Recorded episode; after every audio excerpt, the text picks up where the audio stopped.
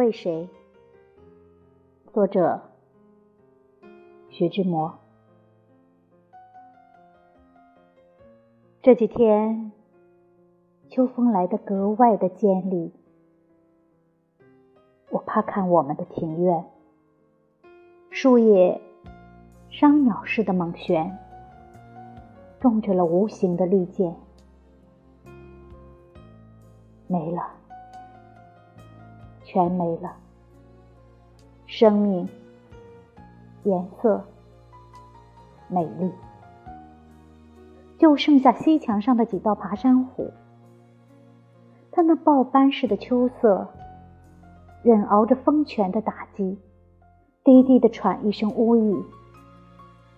我为你耐着，它仿佛对我申诉。他为我耐着那艳色的秋罗，但秋风不容情的追，追，摧残着他的恩惠，道尽了生命的余晖。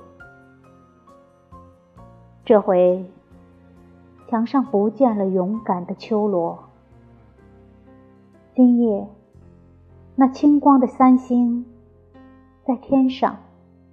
倾听着这秋后的庭院，悄悄的，更不闻呜咽。